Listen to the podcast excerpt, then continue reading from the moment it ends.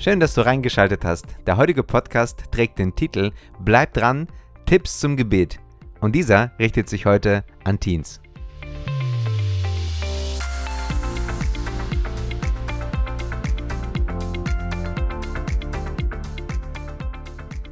Als Teenager fühlt es sich manchmal an, als ob du in einer endlosen Episode von Survivor feststeckst.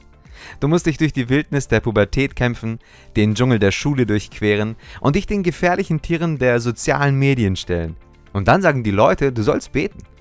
Als ob du nicht schon genug zu tun hättest. Aber hier ist die Sache. Gebet kann tatsächlich eine Art Schweizer Taschenmesser für das Leben sein. Es hat all diese coolen Funktionen, die dir helfen können, durch die kniffligsten Situationen zu navigieren. Aber was passiert, wenn dieses Taschenmesser ein bisschen rostig wird? Was passiert, wenn du das Gefühl hast, dass deine Gebete nur gegen die Decke prallen und wieder herunterfallen? Erstens, keine Panik. Du bist nicht der erste Mensch, der sich so fühlt und du wirst auch nicht der letzte sein. Selbst die heiligsten Heiligen hatten Tage, an denen sie das Gefühl hatten, dass ihre Gebete im Stau stecken. Es ist also völlig normal. Zweitens, Erinnere dich daran, dass Gebet mehr als nur das Sprechen von Worten ist. Es ist wie das Senden einer Textnachricht an das Universum. Manchmal bekommst du sofort eine Antwort, manchmal dauert es eine Weile. Und manchmal ist die Antwort nicht das, was du erwartet hast, aber das bedeutet nicht, dass du aufhören solltest zu senden. Drittens. Versuche das Gebet als eine Art spirituelles Training zu sehen. Es ist wie das Lernen einer neuen Sportart oder eines Musikinstruments. Am Anfang fühlst du dich vielleicht ungeschickt und unsicher, aber je mehr du übst, desto besser wirst du. Vertrau mir, auch wenn manche Töne anfangs schief klingen, am Ende wird Musik das Ergebnis sein. Viertens. Vergiss nicht, du bist nicht alleine in diesem Gebetsgeschäft. Die Bibel ist wie ein altes Gebetsbuch voller Leute, die genau das durchgemacht haben, was du gerade durchmachst. Nimm David zum Beispiel. Der Kerl war ein König, ein Krieger und ein Rockstar. Naja, er spielte die Harfe, aber das zählt, oder? Und trotzdem hatte er Tage, an denen er sich fragte, ob seine Gebete überhaupt irgendwo hinkamen. Oder denk an Jesus. Ja genau, der Sohn Gottes selbst. Selbst er hatte Momente, in denen er sich frustriert und entmutigt fühlte.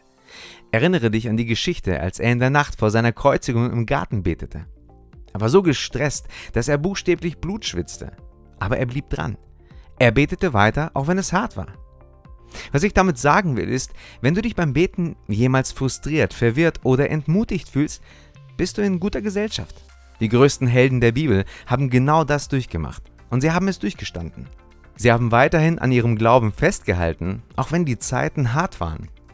Also, wenn du das nächste Mal das Gefühl hast, dass deine Gebete nur gegen die Decke prallen, dann denk an David, der seine Harfe spielt oder an Jesus, der im Garten betet. Sie haben es geschafft und du kannst es auch. Bleib dran. Du machst das großartig. Zum Schluss, und das ist der wichtigste Punkt von allen, vergiss nie, dass Gott dich total liebt. Und ich meine nicht nur ein bisschen, ich meine, er ist total verrückt nach dir. Stell dir vor, dein größter Schwarm würde dich so sehr mögen, wie du ihn magst. Das ist, wie sehr Gott dich liebt. Er liebt dich so sehr, dass er seinen eigenen Sohn Jesus auf die Erde geschickt hat, um für dich zu sterben. Das ist, als ob jemand seinen besten Freund auf eine gefährliche Mission schickt, nur um dir zu helfen. Das ist ziemlich intensiv, oder? Und das Beste daran ist, dass Gott immer bei dir ist. Auch wenn du ihn nicht sehen oder fühlen kannst, ist er da. Es ist, als ob du einen unsichtbaren Superhelden hast, der immer an deiner Seite ist, bereit dir zu helfen, wann immer du ihn brauchst. Vielleicht nicht immer so, wie du es erwartest. Aber er ist da und du kannst mit ihm reden. Gott liebt es auch, Zeit mit dir zu verbringen. Stell dir vor, dein Lieblingsmusiker oder Schauspieler würde sich danach sehnen, Zeit mit dir zu verbringen. So fühlt Gott über dich. Er kann es kaum erwarten, von dir zu hören und dir zu antworten. Also egal, wie hart das Leben manchmal sein kann und egal, wie schwierig das Beten manchmal sein kann, erinnere dich immer daran, Gott liebt dich. Er ist auf deiner Seite und er kann es kaum erwarten, von dir zu hören.